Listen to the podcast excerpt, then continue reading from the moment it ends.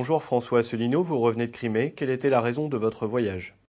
Alors bonjour, euh, je reviens en effet de, Crimée. J'avais été invité à me rendre en Crimée à l'occasion des festivités du 9 mai pour fêter le 70e anniversaire de euh, la victoire de 1945. Vous savez que les Russes euh, célèbrent cette victoire le 9 mai et non pas le 8 mai pour des raisons de décalage horaire entre l'Occident et, la Russie.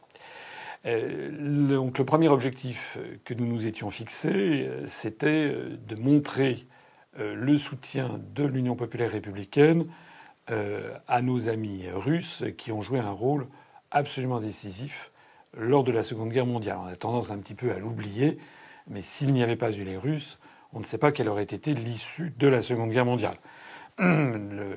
C'est la bataille de Stalingrad qui a cassé les reins de l'Allemagne nazie et les Russes ont payé le prix fort puisqu'il y a eu à peu près 27 millions de morts, peut-être 26, peut-être 28 ou 29 millions de morts à cette occasion. Le deuxième objectif que nous nous étions fixé, c'était de profiter de cette invitation qui avait été formulée euh, par la ville fédérale de Sébastopol. Il y a trois villes fédérales en Russie euh, qui sont Saint-Pétersbourg, Moscou et, et, et Sébastopol. Sébastopol est une ville fédérale. C'est également ce que les Russes appellent Gorod Geroi, c'est-à-dire une ville héros. Il y a douze villes héros euh, de la Seconde Guerre mondiale en, Russie, dont Sébastopol.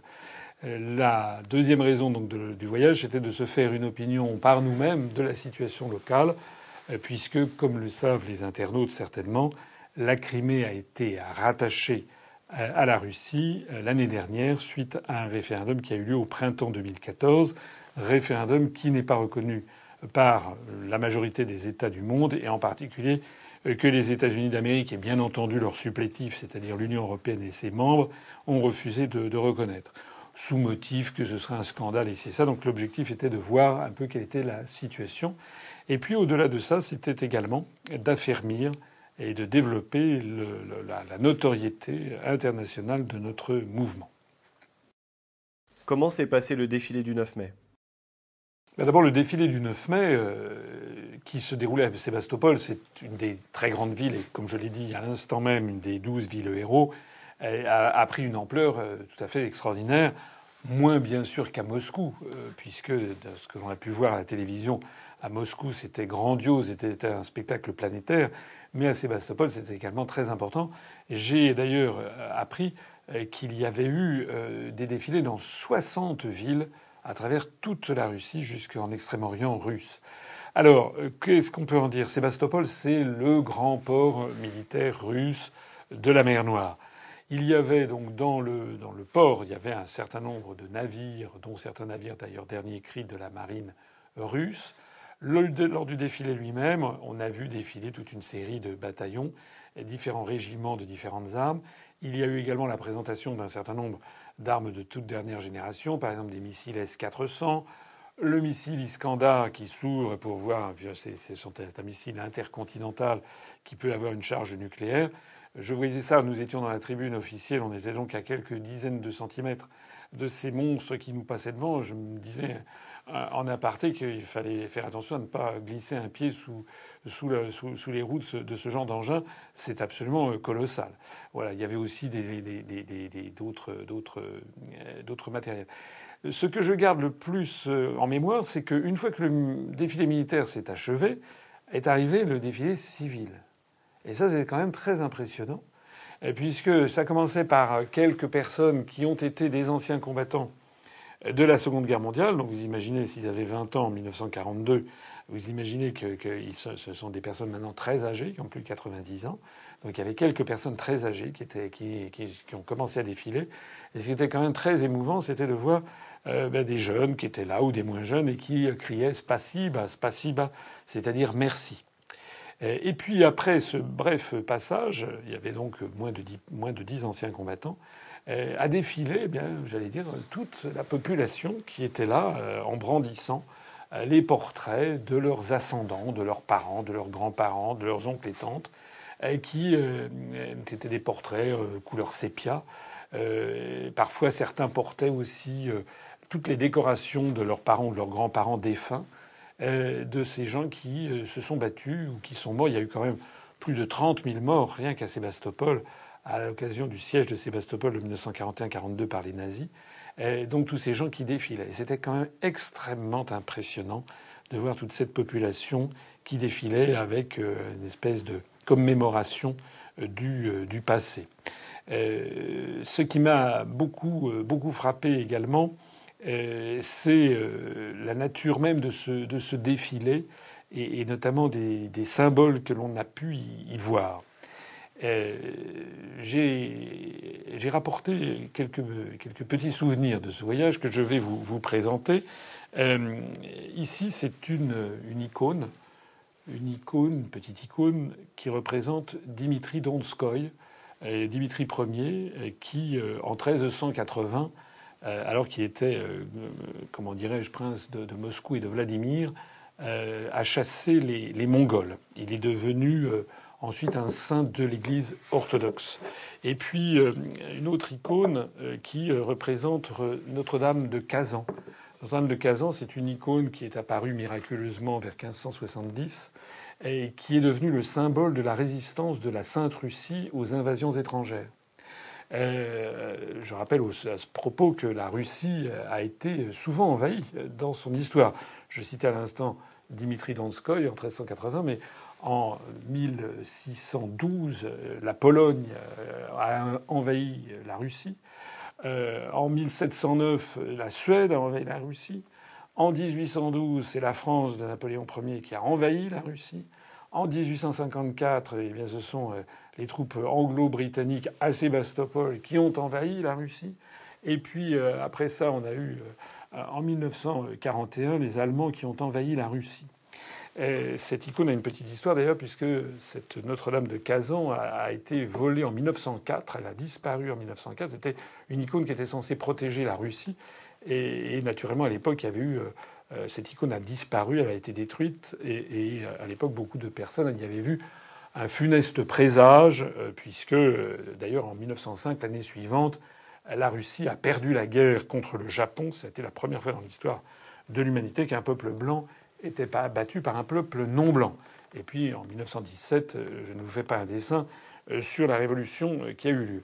Alors pourquoi je vous montre ça? Parce qu'il y avait dans ce défilé militaire, eh bien, il y avait des icônes ou bien il y avait des oriflammes ou des drapeaux avec justement soit le Christ Pantocrator, euh, le Christ en majesté de la religion orthodoxe, soit par exemple Notre-Dame de Kazan, qui est donc le symbole de la Russie qui refuse l'invasion étrangère.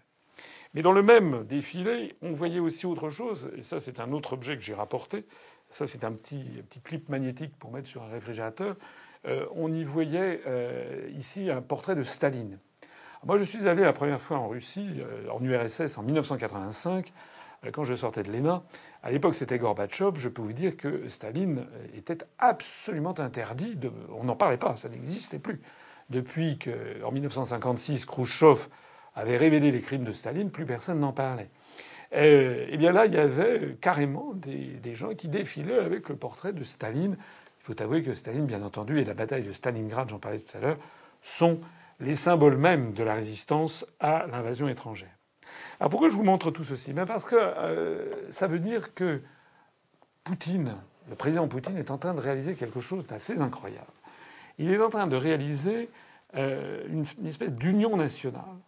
Et il est en train de faire en sorte que le peuple russe s'approprie l'ensemble de son passé, notamment de ce passé extraordinairement tragique et douloureux du XXe siècle, qui est un tout et où tout le monde finalement se reconnaît. C'est un petit peu ce qu'avait tenté de faire Louis-Philippe en 1830 lorsque, euh, succédant à, Charles X, il avait adopté le drapeau bleu-blanc-rouge. C'est en tout cas ce qu'a réussi à faire en France euh, Jules Grévy, par exemple, lorsqu'il a acclimaté l'esprit de la République et puis que finalement il a rassemblé un petit peu tout le monde. À travers notre, notre déplacement sur place, on a pu constater que désormais se reconnaissent dans le pouvoir en place à la fois euh, des chrétiens orthodoxes, des gens qui sont très chrétiens. On voit d'ailleurs des églises euh, qui sont construites euh, actuellement. Par exemple, à Simferopol, il y a une grande église qui avait été détruite par Staline en 1930, qui a été entièrement, qui est en train d'être achevée, d'être reconstruite à l'identique, hein, une, église d'une architecture baroque qui date du XVIIe siècle. Euh, il est bien précisé d'ailleurs, il y a un calico qui, qui précise que c'est grâce au président Poutine que les financements ont été obtenus. Et donc il y a, on, remet en, en, selle, si j'ose dire, la religion orthodoxe. Désormais, il n'y a par exemple plus un dépôt de gerbes le 9 mai où il y avait non seulement les autorités civiles et militaires de la, grande ville de Sébastopol, mais également un pope qui était là pour donner la bénédiction de l'Église orthodoxe. Mais également, on réhabilite d'une certaine façon Staline, ou du moins on ne fait plus comme s'il n'existait pas. Il y a également, coexistent les drapeaux avec euh, la faucille et le marteau, euh, qui a été notamment le drapeau de la victoire de 1945, qu'il reconstitue, et puis le drapeau de la Russie d'aujourd'hui.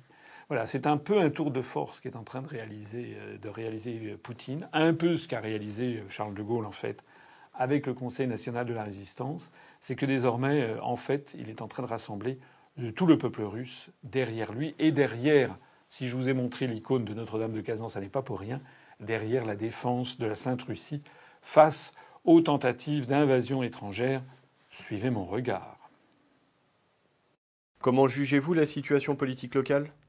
Ben, la situation politique locale, elle découle un petit peu du constat que je viens de faire à l'instant. C'est que, euh, qu'on le veuille ou non, que cela plaise ou ne plaise pas, ce qui nous a frappé, je dis nous, puisque j'étais accompagné euh, par François-Xavier Grison et Karim Serran, qui sont tous deux membres du Bureau national. C'était une petite délégation que nous avions euh, mise sur pied avec l'accord de l'ambassade de Russie en France, bien entendu, et nous avions eu toutes les invitations officielles et les visas nécessaires.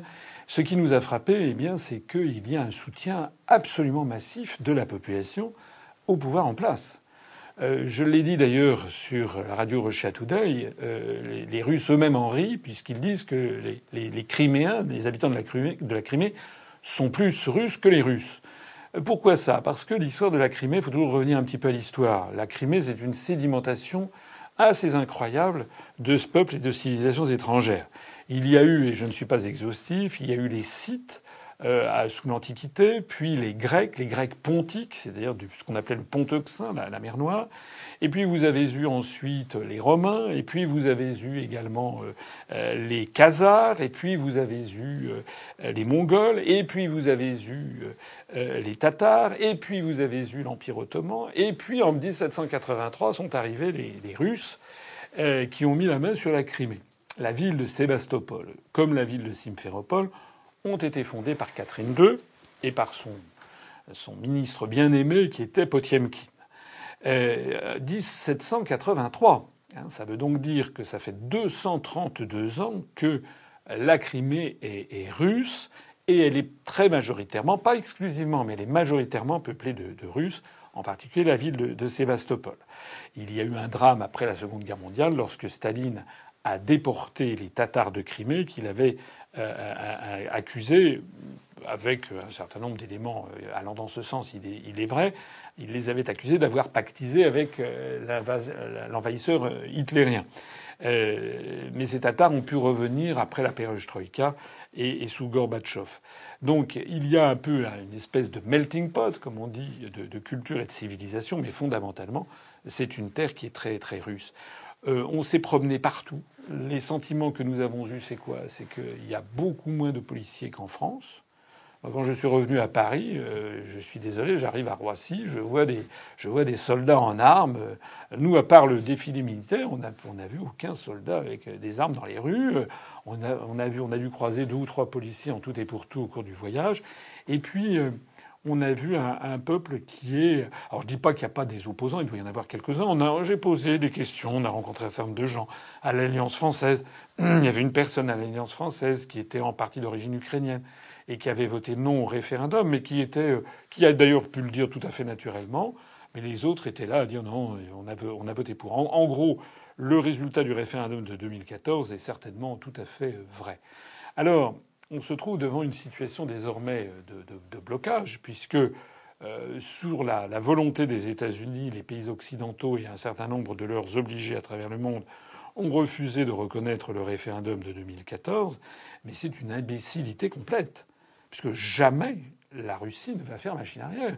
D'ailleurs, Vladimir Poutine lui-même a dit que c'était que c'était une cause sacrée l'ensemble de la population fait bloc derrière le président Poutine, du moins plus de 90% fait bloc derrière le président Poutine sur cette affaire. Et en plus, comme si tout ça ne suffisait pas, c'est évidemment le grand port militaire de l'armée, de la de la marine, de la marine russe que jamais les Russes ne vont, ne vont lâcher. Voilà. Alors oh, ça veut dire quoi? Ben, Ça veut dire qu'il va falloir attendre, attendre, attendre, attendre, jusqu'à ce que finalement les pays occidentaux reconnaissent, reconnaissent que, ben, que le rattachement euh, de la Crimée à, la Russie est, est inéluctable. Il faut d'ailleurs rappeler que si la Crimée était ukrainienne, c'était tout à fait par hasard. La Crimée, au cours de son histoire, n'a jamais été spécialement ukrainienne. Le mot même d'ailleurs d'Ukraine a été inventé, comme vous le savez peut-être, au XIXe siècle. Euh, et euh, en fait, la Crimée avait été rattachée à, la République socialiste d'Ukraine en 1954. Khrouchtchev avait voulu, paraît-il, euh, certains disent faire plaisir à sa femme, d'autres plus sérieusement disent qu'il avait voulu fêter de cette façon le tricentenaire du traité de, de qui rattachait l'Ukraine à l'Empire de, Russie, le traité de 1654. Euh, peu importe, à l'époque, de toute façon, personne ne pouvait envisager que l'Union soviétique éclaterait et que ceci poserait un problème. Euh, il faut noter que lorsque l'Union soviétique a éclaté, euh, euh, le don qui avait été fait de la Crimée à la République socialiste soviétique d'Ukraine, ce, don a, perduré, c'est-à-dire que l'Ukraine a conservé la Crimée, mais dans le cadre d'un accord étroit avec le gouvernement du Kremlin, qui mettait en fait, qui prêtait avec un, bail sur très longue durée les, installations militaires à la Russie. Euh, s'il y a eu ce problème de rattachement de la Crimée, c'est que, bien entendu, il y a eu le coup d'État qui a été lancé à la fin 2013 avec Maïdan euh, par les États-Unis d'Amérique et que les Russes ont vite compris qu'il s'agissait de mettre la main sur le port de Sébastopol. Donc en gros, euh, Vladimir Poutine a saisi l'occasion pour, remettre la, main sur, la Crimée. Il y a quelqu'un qui m'a dit, je ne sais pas si cette citation est exacte, si elle n'est pas exacte, elle est en tout cas bien, bien trouvée. C'est une citation de Bismarck qui, paraît-il, disait Les Russes viennent toujours reprendre ce qui leur appartient. Alors, je ne sais pas si cette citation est exacte, mais en tout cas, je peux vous assurer qu'elle correspond tout à fait au sentiment quasi unanime de la population sur cette question. Quel enseignement en tirez-vous pour la France? Je tire de ce, voyage un certain nombre d'enseignements qui sont tous plus euh, attristants et désolants les uns que, que les autres. Le premier renseignement, c'est que la France, euh, on le voit de façon euh, concrète sur place, est considérée désormais comme un pays qui n'a plus grand intérêt, qui est un pays devenu un satellite des États-Unis d'Amérique. J'ai rencontré à la fin de mon séjour le président du conseil des, experts du gouvernement de, Crimée à Simferopol euh, qui n'a pas fait mystère de, ce, point, euh, en disant qu'effectivement la France était désormais un satellite des États-Unis. En fait, sa, parole n'est quasiment plus prise en, en, considération. Donc ça, c'est triste, c'est très triste. Euh, c'est d'autant plus triste que nous sommes très attendus et nous avons eu un accueil extrêmement chaleureux de toutes les personnes qui nous ont rencontrés, qui sont très politiques, même l'homme de la rue. Hein, euh, les gens que l'on rencontrait dans la rue, dès qu'ils savaient qu'on était français, nous posaient des questions. Et qu'est-ce que vous pensez des sanctions? Et qu'est-ce que vous pensez de la non-livraison des Mistral? Et euh, il y a même un marchand qui nous a demandé mais quand, est-ce que vous allez être débarrassé de François Hollande? Euh, C'est quand la prochaine élection? Enfin, c'est incroyable. Ils sont et par ailleurs, ils sont intelligents et politiques, c'est-à-dire qu'ils sont les premiers à bien faire la différence entre les autorités françaises d'une part et le peuple français d'autre part. Et rien ne faisait plus plaisir à mes interlocuteurs que lorsque je leur disais, quel que soit le, niveau, aussi bien la Douma de Sébastopol, les représentants du gouvernement de Crimée, les journalistes des, des nombreux médias qui nous ont interrogés, mais aussi l'homme de la rue, lorsque je leur disais que la politique actuelle de la France ne correspond pas en fait à la volonté des Français, je leur ai rappelé qu'il y a des sondages en France qui montrent qu'une majorité de Français sont en faveur de la livraison des Mistral et qu'une majorité très sensible des Français, plus de 60% si j'ai bien vu, ont désapprouvé, ont été choqués par le fait que François Hollande ait boycotté le, comment dirais-je, le défilé du 9 mai à, Moscou. Lorsque je leur disais que nous, nous représentions euh, le seul mouvement politique français à avoir fait le déplacement de la Russie à cette, occasion, que par notre intermédiaire, euh, modeste, on essayait de faire passer l'idée qu'il y avait des millions de Français qui n'étaient pas ingrats et qui n'ont pas oublié le rôle joué par la Russie dans les années 41-45. Euh, rien ne leur faisait en fait plus euh, plaisir et euh, il ne faut pas gratter beaucoup pour découvrir que les Russes ont une affection extrêmement profonde pour la France, pour la culture française.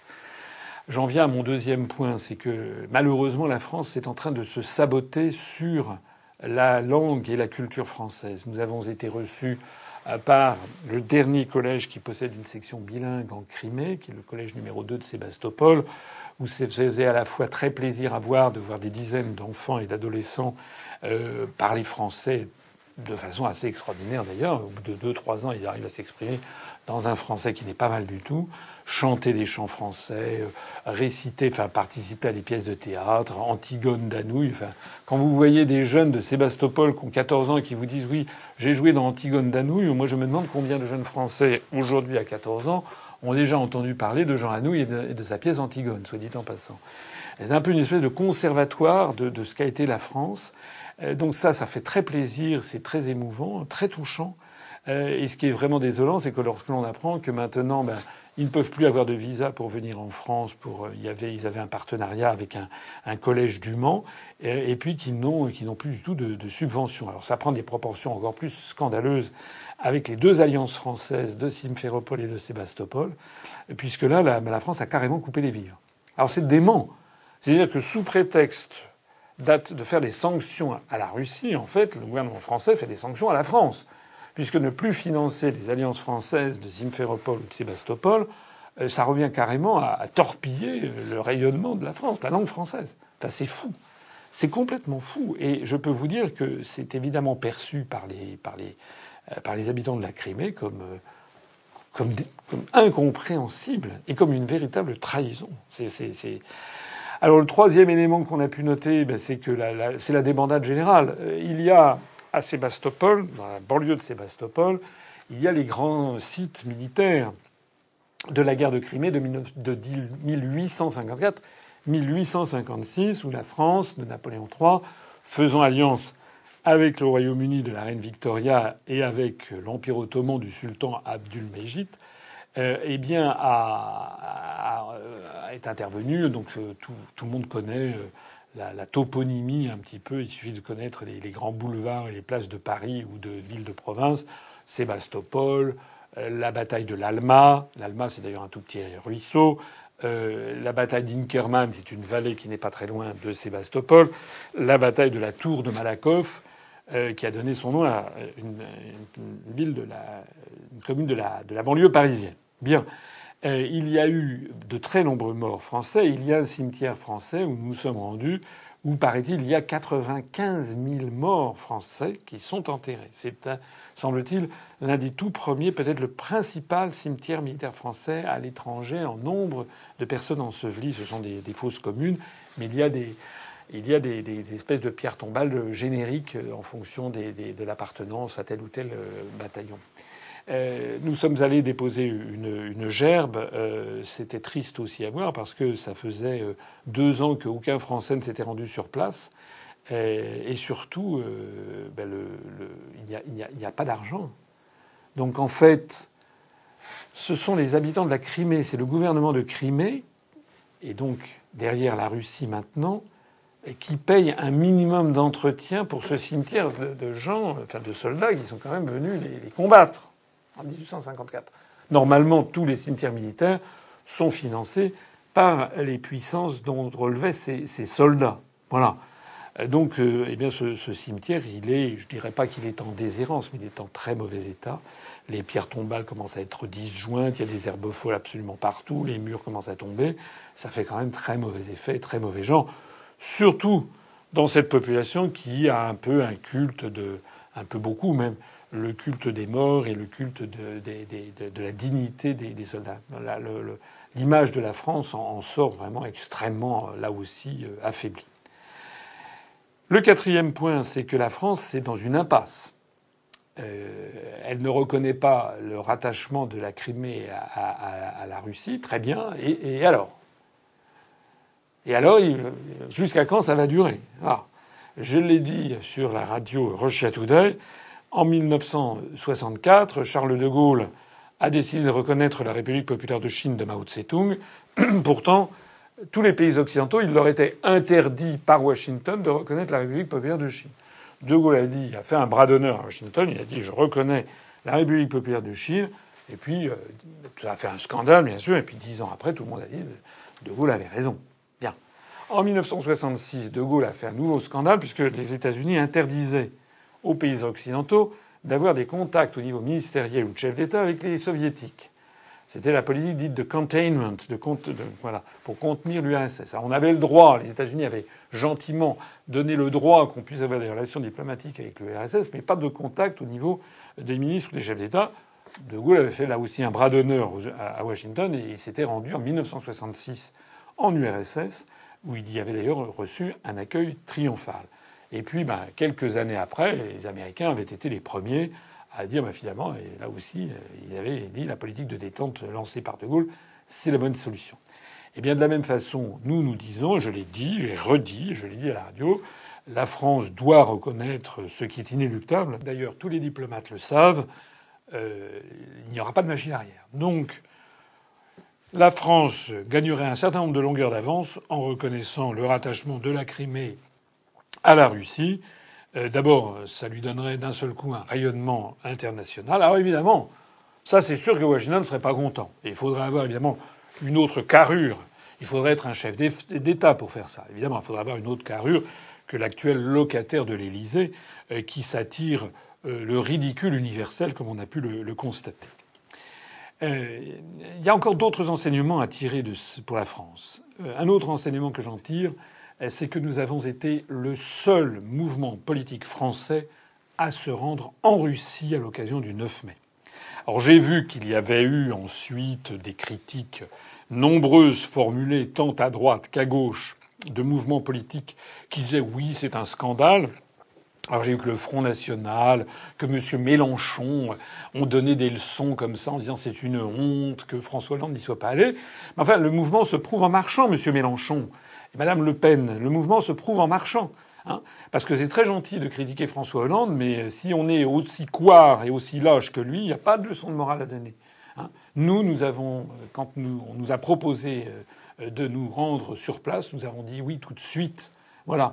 Et nous avons bien fait. Et si c'était à refaire, nous le referions. Et comme ça sera à refaire, nous le referons. Le dernier enseignement, ou l'avant-dernier enseignement que, je tire, euh, il découle de, ce que je viens de dire à l'instant même. Nous sommes, nous avons été le seul mouvement politique français, et qui n'est pas des moindres. Je rappelle que le nombre de nos adhérents, qui ne fait d'ailleurs que continuer à augmenter, est égal au nombre d'adhérents cumulés de EELV et euh, du NPA. Je rappelle que nous avons fait euh, plus de voix que le NPA aux élections européennes l'année dernière et que dans les cantons où nous nous sommes présentés cette année, nous avons fait entre 1 et 3,2% des suffrages, avec le nombre de voix augmenté, multiplié par plus de 3, 3,5 en 10 mois.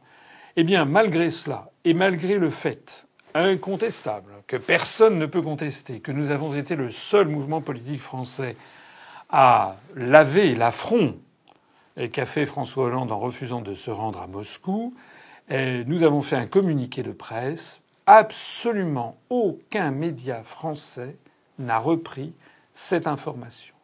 Alors c'est d'autant plus, j'allais dire, c'est même pas choquant, c'est presque, c'est presque rigolo, c'est presque à éclater de rire. En tout cas, je peux dire, et je m'adresse ici aux journalistes qui nous connaissent, je signale d'ailleurs que nous avons des journalistes retraités qui adhèrent en ce moment à l'UPR, preuve à quel point ils sont sous une menace de licenciement s'ils parlent de nous. Le, les journalistes qui nous ont euh, reçus, des différents médias qui nous ont reçus, sont absolument estomaqués de voir qu'un mouvement politique comme le nôtre, et les analyses que je fais ne sont pas inintéressante. C'est le moins qu'on puisse dire, d'après en tout cas le nombre d'adhérents que nous avons, le nombre d'électeurs, sans compter tous les plagiaires à droite ou à gauche qui essaient de nous piquer un certain nombre d'éléments de nos réflexions. Donc les, journalistes euh, russes qui nous ont reçus, soit pendant même l'entretien, ça, ça, a été le cas sur la, la télévision euh, NKS de, de Sébastopol, euh, soit après l'entretien, nous ont fait part de leur stupéfaction de voir qu'un mouvement politique comme le nôtre n'avait droit à aucune couverture de grands médias. Donc finalement, moi j'appelle ça un hommage du vice à la vertu. Le fait que les médias de masse font comme si nous n'existions pas, eh bien, témoigne du fait que l'UPR est un mouvement incomparable aux autres. L'UPR est le seul véritable mouvement d'opposition. Je remercie donc les grands médias de ne pas nous avoir mentionnés bah, parce que nous sommes allés en Russie, parce qu'ils ont peur. Ils ont peur parce qu'ils savent que c'est nous qui avons raison et c'est nous qui allons gagner dans la bataille politique qui s'annonce dans les années qui viennent. Je voudrais dire encore un dernier point c'est plus moins sur la France cette fois-ci qu'un bilan général. Il y a des gens qui disent, j'ai vu quelques, enfin sur la page Facebook, on a eu un, très très grand soutien de la plupart des, internautes. Il y a eu de temps en temps des critiques. C'est naturel qu'il y ait des critiques. Les gens qui disent oui, mais le régime de Poutine, le régime de Poutine, le régime de Poutine, oui, et le régime de Hollande. Moi, ce que je vois, j'en ai parlé beaucoup autour de moi. Et je ne suis pas là pour défendre le président Poutine. Il y, a, il, des problèmes, bien sûr. Il y a certainement de la corruption, de la mafia, comme partout. Voilà. Moi, je suis allé en URSS en 1985. Je suis retourné en Russie en 2011. Je viens de retourner en Russie en 2015. J'ai fait, d'ailleurs, nous avons fait un stop à, Moscou euh, pour être reçu et voir les préparatifs du 9 mai. Ce que je, peux mesurer, je l'ai dit tout à l'heure, c'est que Vladimir Poutine est en train de réussir le rassemblement de toute la nation sur l'indépendance et la souveraineté du pays. Ça, c'est un premier point. Et le deuxième point, c'est que, et je parle en connaissance de cause, puisque je me rappelle très bien notamment mon voyage en 1985, je pense, et je le dis en conscience, que les Russes n'ont probablement jamais été aussi heureux euh, de leur histoire qu'en ce moment. Voilà. On sent qu'il y a une espèce de véritable renaissance de la Russie.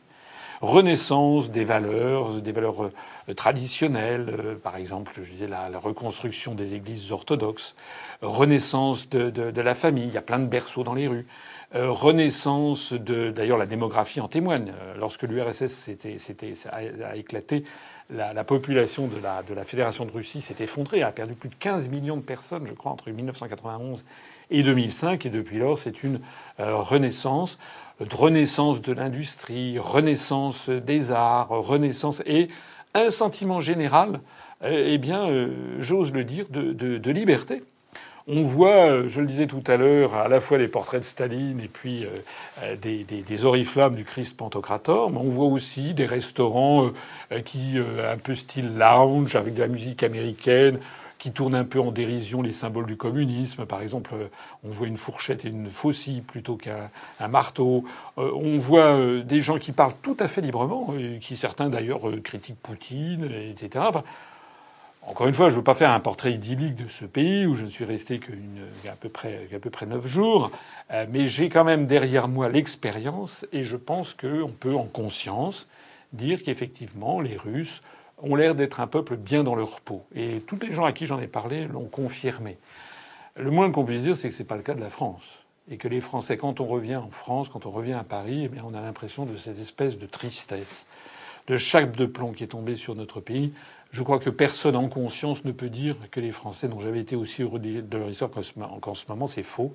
Au contraire, les Français ont de plus en plus de nostalgie pour les années 60 pour la nostalgie tout simplement d'un pays qui tient debout, d'un pays souverain et indépendant. Voilà. Lorsque j'ai dit à mes interlocuteurs, y compris à très haut niveau, aussi bien à la Douma de Sébastopol qu'au gouvernement de Crimée, quand je leur ai dit que nous, nous étions là pour faire que la France redevienne la France, eh bien, je peux vous dire qu'il y avait un grand, sourire et qui illuminait aussitôt leur visage. Ils ne souhaitent que cela. Et quand je leur ai dit que notre objectif, c'était que les BRICS deviennent les BRICSF, c'est-à-dire que le BRICS, Brésil, Russie, Inde, Chine et Afrique du Sud, eh bien que lorsque nous serons arrivés au pouvoir, on y ajoute la France comme un pays libre, souverain et indépendant de toutes les hégémonies, eh bien il n'était pas loin de nous sauter au cou et d'adhérer à l'UPR s'ils avaient pu le, faire. Que pensez-vous du voyage de François Hollande à Cuba? Le voyage de François Hollande à Cuba est, l'illustration euh, de son non-voyage à, Moscou, si j'ose dire. Euh, pourquoi ça? J'ai une anecdote personnelle à raconter. Il se trouve que dans ma carrière antérieure, j'ai été euh, pendant un an et demi auprès du ministre des Affaires étrangères, M. Hervé de Charette à l'époque. J'étais à son cabinet. Je m'occupais, j'étais conseiller auprès du ministre des Affaires étrangères en charge de l'Asie, de l'Océanie de l'Amérique latine et des questions économiques. C'était entre 1996 et 1997, euh, enfin de fin 95 jusqu'à 97, pendant un an et demi. C'était sous la présidence Chirac. Comme je m'occupais de l'Amérique latine et comme je suis un esprit euh, libre et, indépendant, euh, ayant réfléchi, j'étais allé voir un jour M. de Charette pour lui proposer de faire un voyage à Cuba je m'étais renseigné auprès des services du ministère des Affaires étrangères et qui m'avaient confirmé que ça faisait depuis 1959, en gros, depuis l'arrivée de Castro au, pouvoir, qu'on manquait de contacts ministériels. Je crois quand même que Claude Chesson, euh, sous Mitterrand, était peut-être allé à Cuba, mais dans les débuts de la présidence Mitterrand, et sinon il n'y avait quasiment aucun contact. J'avais donc suggéré à mon ministre de l'époque, à M. de Charette, de se rendre à Cuba, puisque nous avions des relations diplomatiques avec Cuba. Pourquoi ne serait-il pas allé à Cuba? Et M. de Charette, euh, dans le secret de son cabinet, je peux en parler parce que maintenant il y a, prescription, c'était en 1996, c'est-à-dire il y a bientôt 20 ans. Et M. de Charette m'avait dit ben, oui, c'est une bonne idée, etc. Je vais réfléchir et. Et puis euh, ça n'avait pas tardé, c'est-à-dire que le lendemain même, on m'avait le directeur de cabinet m'avait convoqué en me disant il, est, hors de question que le ministre se rende, à Cuba parce que il y a une position commune de l'Union européenne dans le cadre de la politique étrangère de sécurité et de défense, la, enfin plus exactement la politique étrangère de sécurité commune, euh, puisqu'on était avant le traité de, Lisbonne, tel qu'il découlait du traité de, Maastricht, et que donc l'Union européenne au coup de sifflet des États-Unis, avait interdit qu'il y ait des contacts ministériels avec Cuba. Il y avait eu euh, une, espèce de, comment dirais-je de justice immanente. Euh, c'est que c'était un hasard de l'histoire, mais à peu près un mois ou un mois et demi après que j'avais fait cette proposition à mon ministre, qu'il l'avait donc déclinée pour se plier aux injonctions dites de l'Union européenne, eh bien, on avait appris que le ministre canadien des Affaires étrangères s'était rendu à Cuba. Alors je vous raconte tout ça pourquoi? Ben, Tout ça pour dire que simplement, si M. Hollande se rend à Cuba, euh, c'est tout simplement parce que les Américains lui ont donné le feu vert. Point barre. Les Américains avaient donné un feu rouge pour aller à Cuba, personne n'allait à Cuba. Maintenant, les Américains ont fait un feu vert, donc on va à Cuba. En revanche, ils ont mis un feu rouge sur Moscou, on va pas à Moscou. Voilà. Mais ça, c'est pas un chef d'État, ça, ça c'est une serpillière. Hein, ça, c'est quelqu'un qui ne représente que les intérêts américains en France. Alors bien entendu qu'on on peut se féliciter d'aller à Cuba, mais quel est l'intérêt d'aller à Cuba maintenant dans ces conditions? Qu'est-ce que peuvent penser les autorités cubaines du fait que François Hollande se rend? Je suppose qu'il va y avoir toute la smala. Il va y avoir David Cameron, il va y avoir euh, Madame Merkel, il va y avoir le président du Conseil italien, et tout ce petit monde va aller à Cuba. Et puis ensuite, en vedette américaine, c'est le cas de le dire, on aura Barack Obama. Il y en est d'ailleurs déjà question. Euh, qui se rendra à Cuba. Pourquoi d'ailleurs cette ouverture sur Cuba, semble-t-il? Parce que tout ça, ça sent le pétrole à plein nez. Il paraît qu'on a découvert qu'autour de Cuba, il y aurait certainement des gisements de gaz ou de pétrole prometteurs. Et d'ailleurs, M. Hollande est revenu euh, avec un cocorico sur le thème qu'il y a un accord de prospection euh, avec Total qui a été fait à Cuba. Je m'en réjouis, bien entendu. Enfin, ça aurait eu une autre allure, ça aurait eu une autre classe de se rendre à Cuba avant que les Américains ne donne le feu vert. De la même façon, si la France était un pays souverain et indépendant, elle devrait se rendre aux, manifestations du 9 mai à Moscou, mais le président de la République, normalement, devrait aller dans des États étrangers sans tenir compte le moins du monde de ce que pensent les États-Unis d'Amérique. Voilà. Nous, lorsque nous serons au pouvoir, eh bien, nous prendrons contact et nous prendrons langue avec tous les pays du monde.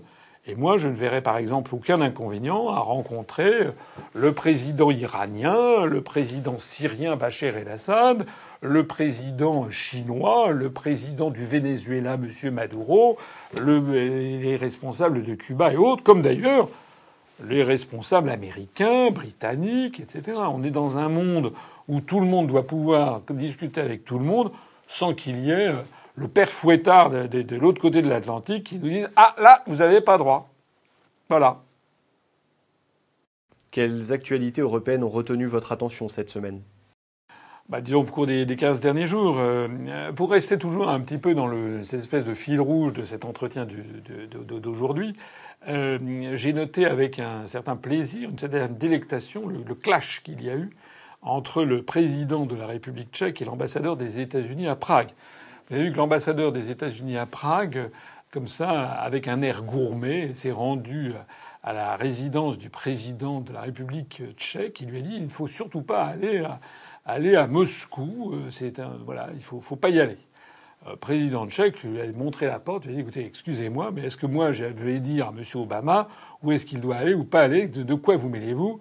Il l'a foutu à la porte et il a dit qu'il ne le recevrait plus jusqu'à ce qu'il s'en aille.